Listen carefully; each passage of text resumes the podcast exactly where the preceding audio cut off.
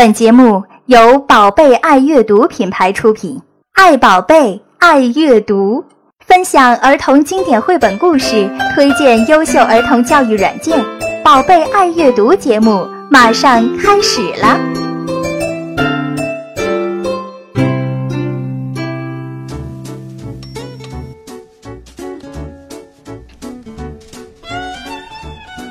大家好，又到了周四，欢迎来到新一期的《宝贝爱阅读》节目。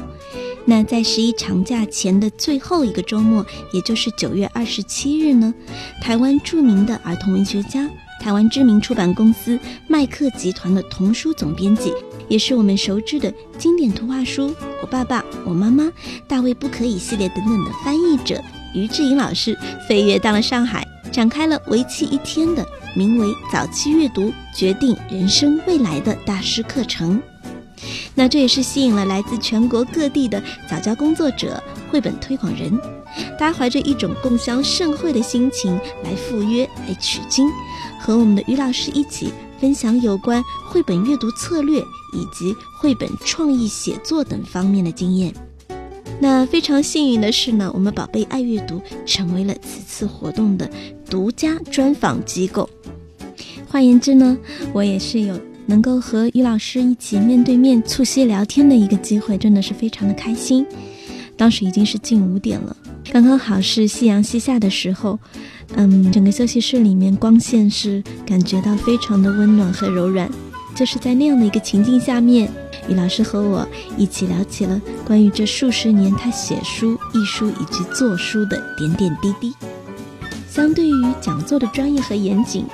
这可能是一次非常亲切而个人化的聊天，但是却让我也一定会让你们回味良多。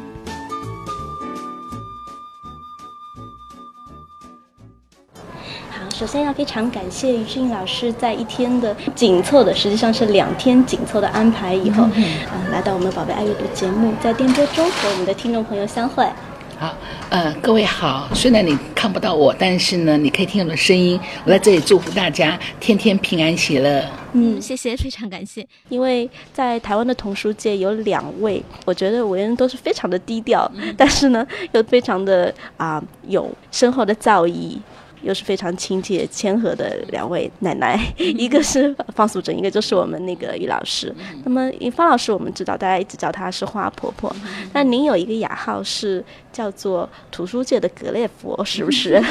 这是不是雅号？是戏称。因为我在那个就是台湾的话，是历经十家出版社，然后呢，比那格列佛走过的国家还多哦，所以呢，就是大家都戏称，哎，你怎么游走那么多出版社，好像个格列佛？其实呢。我觉得这对我来说也是让我成长很多，因为在十家公司做中可以做到玩具书、图画书、哈桥梁书、少年小说，还有一些就是呃知识类的图书哈，还包含音乐书、艺术书，好，那这些都对我的那个就是编辑的养成是非常有帮助的，所以我很庆幸能就是经历这十家公司，然后呢做过很多很棒的书。纸上的世界很广阔，就是做过经历过的图书的种。类很多，其实经历过所做的事情的种类也很多，编辑啊、翻译啊、呃、创作啊、推广，是不是？那在大陆，因为于老师原著的书翻译过来的还非常之少，对我们看到的机会比较少，所以大家最先能够了解到于老师的途径，实际上是翻译的那些最经典的国外的图画书。那所以我想在第一个块面中聊一聊，呃，我们所喜欢的。于老师带给我们的那些美好的书。啊，那第一本我想说到的书呢，就是其实是我个人真真正正的第一本接触到的图画书，是初次绘本之旅，就是《柠檬不是红色的》。哦，真的，嗯，特别是是一个做美编的一个朋友，他说你有没有看过图画书啊？然后当时是完全都没有概念，以为和小的时候看的连环画是一样的。那当时他说那没关系啊，他说。那你就看看这本书好了，你就会懂什么叫做图画书。然后就翻开来看了，因为我的本职工作是做音乐编辑的，所以当时念到这本书就是柠檬不是，然后是另外一页红色的，啊翻过来柠檬是黄色的，突然间觉得这就有一点像在拉手风琴，柠檬不是，有一个节奏在里面。呃因为后来也跟小小朋友一起分享这个故事，当他们能够翻过来说柠檬是黄色的，因为这是他们已知的经验，特别的愉悦。这种节奏是原著中就有的吗？他是那个就是在原作中，呃，就是那个作者就特别，或就是用这样有韵律感的方式，然后来引导小朋友去朗读那个书中的文字，所以我们只是把它忠实的呈现。那么，在我们大人的眼光里面，这样的书，诶，翻过来也没有几个字，对不对？好像只要懂一点英文，好像就可以。那么实际上，就好像别人说写字一样，笔画越少的字就越难写。那么在做这本或者说这一类看起来比较低幼的书的时候，呃，会不会也其实是费了很多的脑筋？呃，其实，在翻译一本书的时候，如果字数少的话，反而还是比较难翻译的，因为你要在短短的字数之中掌握到这个原作者的一个精神，跟他的文字风格，以及他所期待的节奏来来说的的话，那是困难的，因为它本来原文是英文嘛，我们把它翻成中文，它的一些的那个韵律本就不一样，哈，音本就不一样，所以在那个翻译过程中就反反复复的推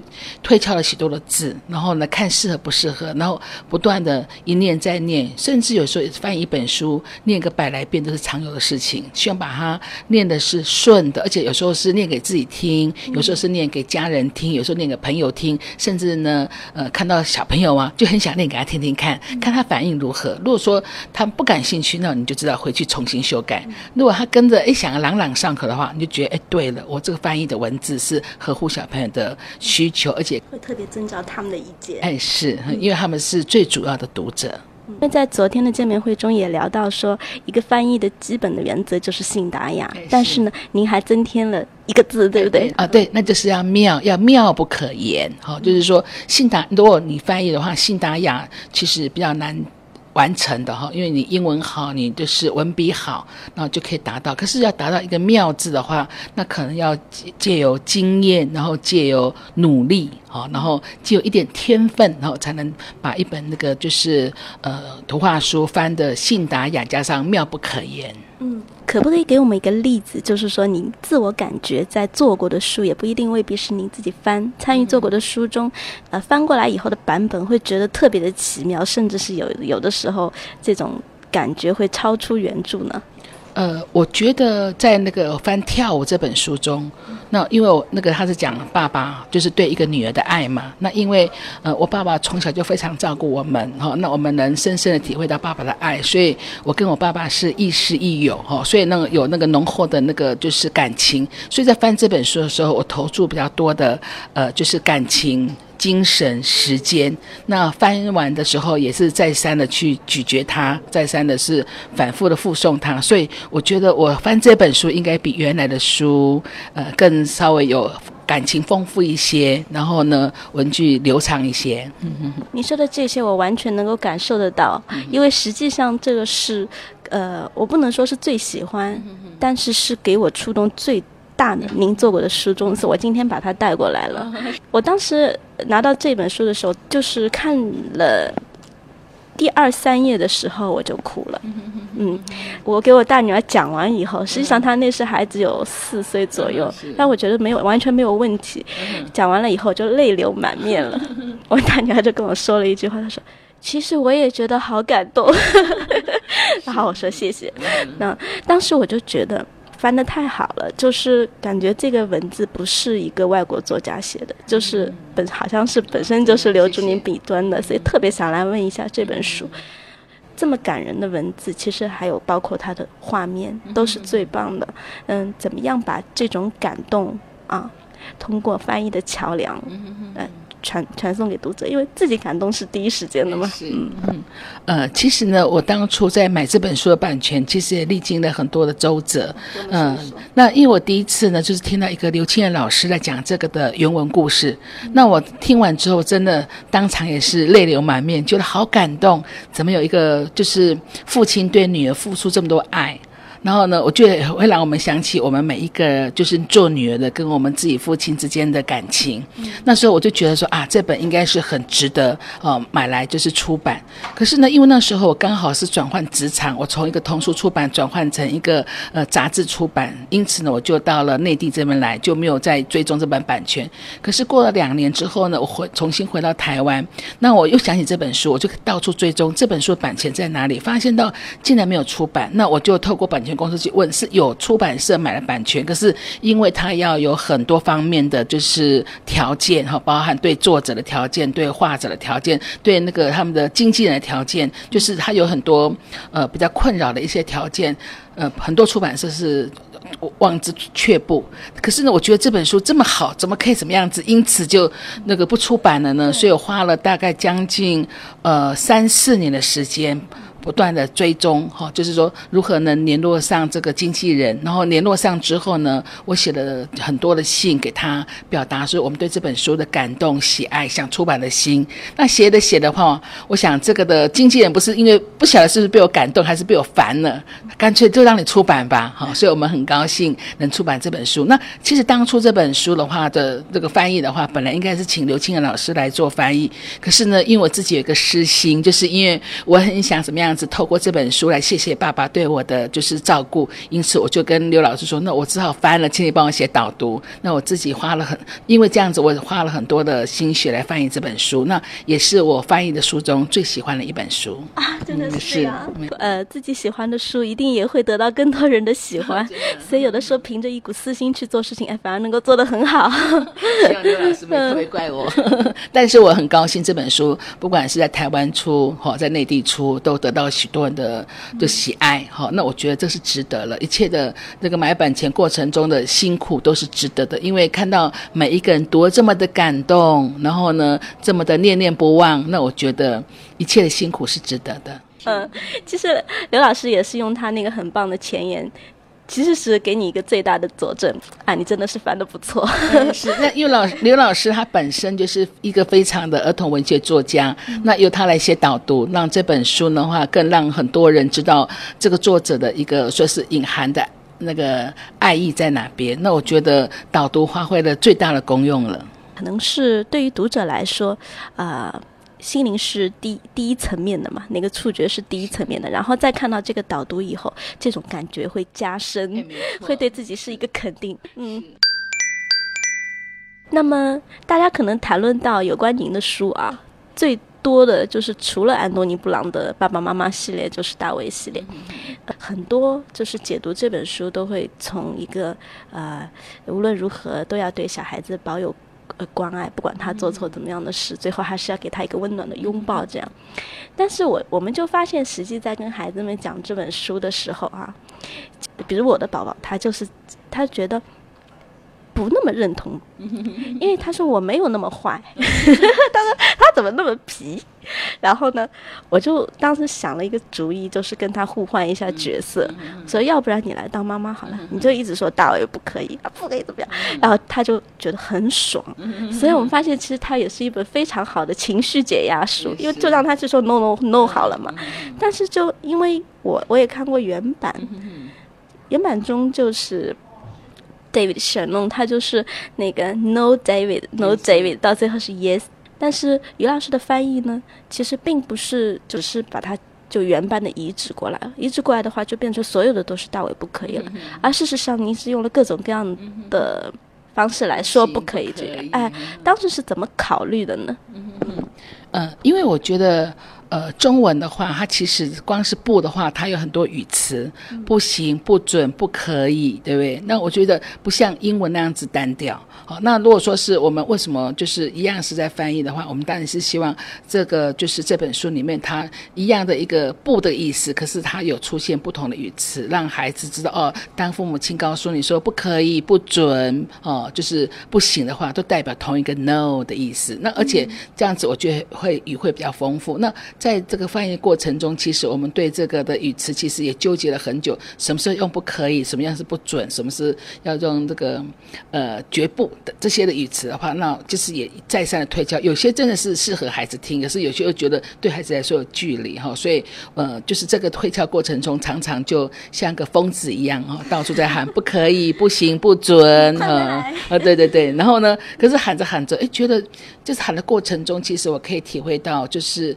那个大大卫的妈妈，其实她在一些的剧就是不准中，其实有包含了一些的溺，那个就是宠爱哦，有包含了一些关怀。那慢慢的，其实可以感受到妈妈对孩子很多行为是啊，既气又爱的。那我觉得这个部分能把它就是表达出，用文字表达出来的话，我觉得是一件好玩的事情，也是有趣的事情。您指的是刚开始遇到这个 no 的时候，其实是可以说成是不准，嗯哼，对，不准，啊不行，不行，嗯，不应该这样子。最后其实是找了一个情绪中会有一些就不那么一一刀切啊，一声声，嗯嗯，不可以。我觉得这个词有否定的意思，可是也有说啊，就是有点说。呃，宠爱说，那你就不要这样做吧。那我觉得那不像那很多的那个词，就是比较坚硬。我觉得那会比较让孩子有点受伤。但是如果说，哎，不可以啊，那我觉得关爱成分还是比较多的，就是我们说的含金量比较多。嗯，所以我觉得还是孩子可以在妈妈的一个拒绝口气中体会到爱。嗯。那我我们发现，就是您做过的那些书，好多都是童书界数一数二的那些大家啊。有没有个人特别偏好的一位或者几位呢？嗯，呃，我个人很喜欢，就是呃。因为我自己本身又是一个编者，然后又是一个译者，哦，又是个作者。那再一个就是在编者跟译者角色中，我很喜欢那个芭芭拉库尼，就是花婆婆的那个作画者，哈。因为呢，呃，就是我还选他另外一本那个艾玛画画跟那个蓝月。那我觉得我可以感受到，其实那个芭芭库尼对那个人生，哈，他的那个热爱，对人群跟对人与人之间交流的那个就是真诚。那他而且他做事非常严谨。比如说他在画一个警察的，那就是英国警察的那个制服的时候，他也特地飞到英国去，然后去呃仔细观察他的制服是长什么样子。那当他画那个艾玛画画里面的那个呃素人画家的画的时候，他也曾经亲自拜访那个就是法国哈，看他的画作，然后拜访他的那个就是家人，然后呢才真正去画他的每述那个就是描述他每一幅画。那我觉得他是认那个画。就是画风非常严谨，然后呢，做人非常的就是真诚，那是我很喜欢的一个作画者之一。所以这些细心和严谨都会体现在他所做的作品中。其实刚才你也给我们普及了一下，编辑到底是有什么样的？有很多人可能觉得编辑嘛，就是。把一些素材编在一起，所以感谢你们的锱铢必较，所以给了我们很多爱书的理由。其实我就那个呃，编辑就要吹毛求疵，好，他就是说呃，他要对每一个就是编辑的细节，好，他去把它一次把它做好，免得到时候呢出来的书作者有遗憾，画者有遗憾，连编辑都有遗憾。那一次把它做好的话，做出一本比较完美的书的话，呃，大家开心，读者更开心。这里是宝贝爱阅读，爱宝贝，爱阅读。那因为我也关注过您写的播呃微博嘛，然后里面就是我看到您有两个帖子，很有意思，就是一个是说要给孩子一个看书的自由，给他充分的空间呃自由度，然后另外一个呢是呃好像就接在一起，说我们爸爸妈妈要给他一个读书的规划，那么看起来好像是。有一点矛盾的，嗯，好，那我觉得给呃孩子一个读书规划，那是父母亲该做的事情，因为孩子他没有办法自己去买书，好，那没有办法取得更多的资讯，知道现在出了什么好书可以值得大家读，所以父母亲可以根据孩子的一个阅读发展，好，那他的喜爱，帮他拟定一些读书计划，这是应该而且必尽的责任。那至于给他一个空间，就是给他空间度，就是说，呃，就是尊重尊重这。个孩子的一个阅读的一个权利，那我们的那个就是的父母亲，第一个是太过紧张哦，就觉得孩子那个读不好，那个缺那个缺少，呃，读哪一本哈，就是带着紧张的情绪跟孩子读书，那这会感染孩子，让孩子感觉读书不是快乐的事情，而是紧张的事情。那我觉得还是让孩子轻松自在吧。那另外就是说，呃，父母亲跟孩子共读的时候，很喜欢用权威的一个态度来指导孩子应该做什么，不应该做什么。那其实读书，尤其是跟幼儿读书，要先让他感觉好玩、有趣，哦，然后呢，他主动愿意读，然后才会。那个读书才有效。那如果一开始就，所以呢，我是说，呃，要以家长的一个资源，要拟定孩子的读书计划，那就是，呃，根据给他采买书的部分。但是呢，在跟他共读的时候，要给他充足的自由度，哦，让他能快乐的读，然后有兴趣的读，然后主动的读。那这才是能引领孩子走上这个爱书人，哦，那终身的阅读人的一个。就是起步，所以说计划性就体现在先期选书的那一部分。我是我是建议说，呃，我们是当然帮孩子多元的买书或借书回来，让他去看。那看了看，你一定会知道孩子对哪一个方面特别感兴趣。那这部方面你这方面你可以加强他，因为可能会变成他日后的兴趣或是就业。可是有一些的，如果说我们看到，哎，孩子可能有一些有几本书，他呃那文类他看的比较少，那我们是不是。可以用一个比较有趣的方法引导他看书。嗯，那怎么样解决一个孩子经常会发生呢？他只是喜欢一一种类型的书，比如说科普，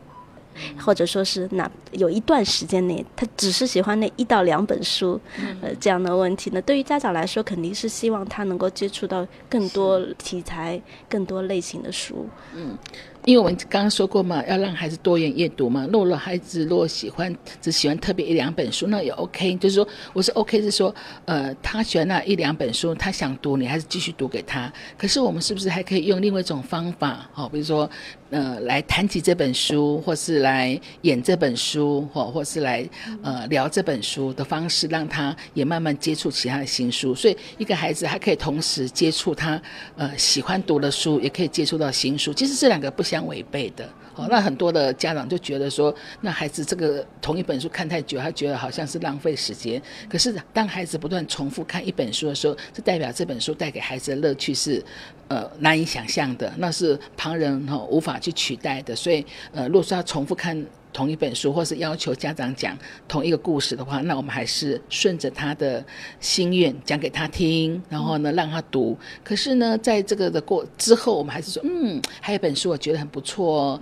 讲的这故事的主角跟你喜欢那本书其实有相似之处。那我们要不要看看他到底讲什么？我们比较一下好不好？就说你可以用一个比较轻松的态度哈，然后就比较自然的方法，让孩子哎也好奇看看那本书讲什么，就自然而然就对又多多读了一本书。所以呢，就是有一个很有名的一个澳洲一个很有名的呃亲子就是阅读那个共读专家哈，就是梅福克斯啊，他是告诉大提醒大家说，当孩子自己能独立阅读之前，他最好能听到一千本那个就是故事书哦，就是或是一千本绘本故事书。那这一千本怎么达成？其实啊，家长不用慌，很简单。如果一天读三本的话，那第一本可以。让孩子挑他最喜欢的，就是故事书。那第二本呢，挑他熟悉读过的，因为可以温故知新。那第三本呢，家长可以推荐他一本新的书。好，那这样子的话，有这三本，然后每天读三本，一年其实就超过一千本了。好，那当然我相信用这种速度或是。呃，因为这种速度跟那个就是数量的话，那孩子应该在就是两三年之内读的书，应该不止一千本。那对他日后独立阅读是很有帮助，因为他累积了很多呃，就是背景知识。那这些是可以帮助他日后去学习各种学科的，就就作为各种学科的一个基础。基础。实际上，他是学会了自己阅读、分析，以及有的时候是聆听的这样子的一种能力。对，是没错。嗯。那有另外一个问题，就是刚才于老师也在讲座中跟我们讲到，呃，大致就是分成呃零三、三六六岁以后的一些阅阅读的应对，因为零三的话可能是以悠悠书为主，然后三到三到六岁呢是以图画书为主，还是图画占了很大的一个部分。那么六岁以后呢，可能会文字的部分。多一点，可以让他接触到更多以文字为载体的这样的书。对，那就我来说，因为我是两个女孩子的妈妈，就会碰到一个问题，就是刚好会和有有有一些男生的妈妈相反，就是说他在三四岁的时候，他对文字已经非常敏感了，然后他就在借由我们一一直亲子共读的这样的一个过程中，已经识了很多字了，然后这就造成他拿到一本新书，哗，全部读出来了，然后他就觉得好像已经会了。然后我就会觉得有一些遗憾，因为我想让他更多的去看图画，以及图画以及文字之间的关系。其实呢，就是读图画书的话，它不只是读一遍，哦，它可以读好几遍。那等于是说，第一遍呢，我们可以呃把这故事啊，就是朗读一遍，让孩子听到原汁原味的文字哦，享受到就是每词啊每句的那个就是感受嘛，感受到每词每句的那个分那个分享。然后呢，第二遍的话，我们可以怎么样子跟孩子来细看图画？哎，这图画里面到底有没有躲藏什么小动物啊？有没有出现呃我们没发现的东西呀？哦，让他孩子享受到赏图的乐趣。那第三遍呢，我们就可以说，哎，我们一边这个读这个故事，那一边看图画，有没有两个是相关联的？或是哪些是文字没有提到，可是图画却画到了？好，就是说让孩子透过这个三遍的读，至至少三遍读法，对这本书是更熟悉的。哦，那当然是你说，那我读四五遍可不可以？当然可以，因为一本好的书是值得我们一读再读，然后呢，变成里面的那个就是文具啊，里面的图画，甚至里面里面的故事啊，变成我们生命中的一部分啊。